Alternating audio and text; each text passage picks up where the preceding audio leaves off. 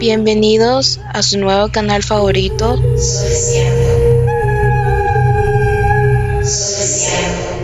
Contenido extra, random y de tu interés.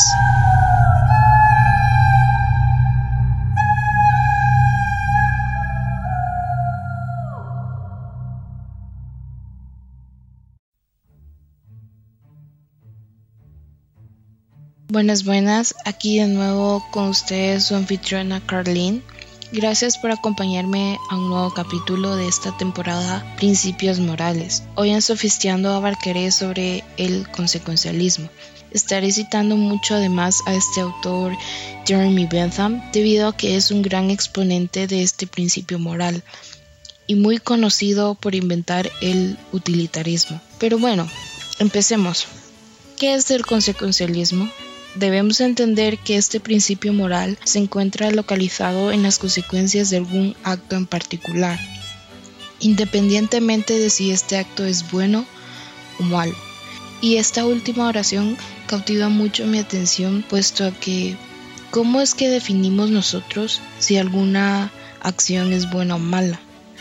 ¿O qué es lo que nosotros estamos catalogando como bueno o malo? Muchas veces lo que catalogamos como bueno o malo es el producto de un ambiente laboral, familiar, social, religioso, etcétera, etcétera.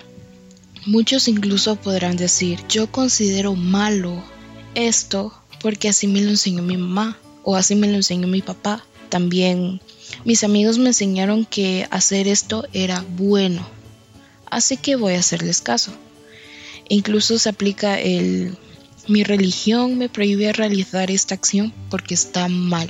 E incluso también se puede aplicar lo siguiente. Mi colectivo me dice que hacer esto está mal. Y sin querer queriendo nos sometemos bajo una condición, sin llegar a preguntar el por qué nos apegamos a ciertas condicionantes. Se deja de lado todo razonamiento crítico y en consecuencia el ser humano se deja influenciar por otro ser humano, por sus pensamientos, por las condiciones. Y ojo, porque muchas veces se puede llegar a caer bajo un adoctrinamiento. Pero regresando al tema, encontramos también que el consecuencialismo es permisivo. Media vez las consecuencias de un acto traigan mejores resultados, traigan la mejor satisfacción y traigan la mejor ventaja, pues el consecuencialismo lo va a permitir. Y hoy en día es muy fácil percibir cuando uno está siendo consecuencialista o está actuando bajo el imperativo categórico. Uno puede aplicar esta clase de razonamientos viendo alguna serie, experimentando alguna situación cotidiana, a la toma de decisiones, en fin, la variedad de escenarios que se presentan día a día es suficiente para detectar bajo cuál razonamiento estamos siendo influenciados, bajo cuál principio moral. Así que voy a colocar un ejemplo para que lo tengamos más en claro. Y el ejemplo es el siguiente, el abuso sexual. Dentro del consecuencialismo, las consecuencias de este acto van a ser lo primordial. No nos vamos a enfocar en si el acto es bueno o malo, si lo que se cometió estuvo bien o mal más bien nos vamos a enfocar en el resultado de esa abominable acción.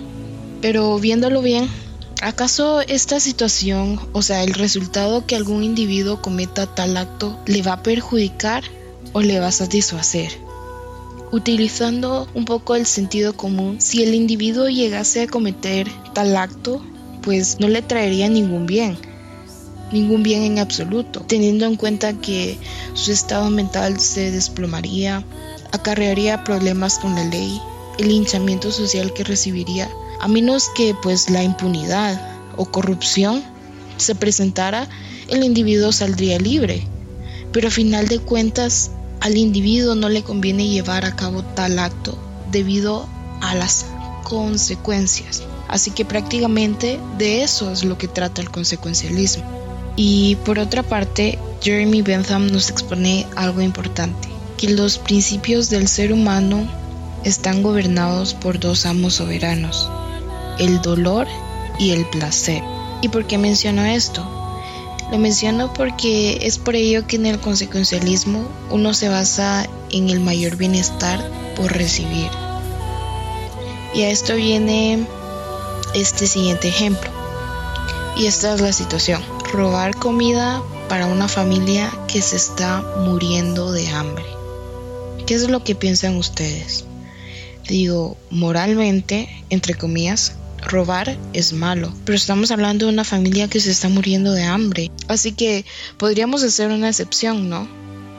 Al final de cuentas, la familia va a recibir un bienestar, independientemente que robar sea bueno o malo. Porque para el consecuencialismo, esta opción de robar está bien. Porque como mencionaba, al final de cuentas, la familia pues va a disfrutar de un bienestar.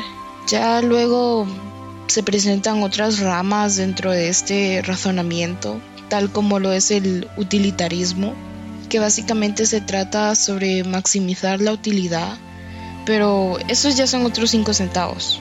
Y estaré abarcando ese tema, claro que sí, pero en un capítulo diferente al del día de hoy. Pero básicamente yo quería darles a entender qué es el consecuencialismo y lo que engloba.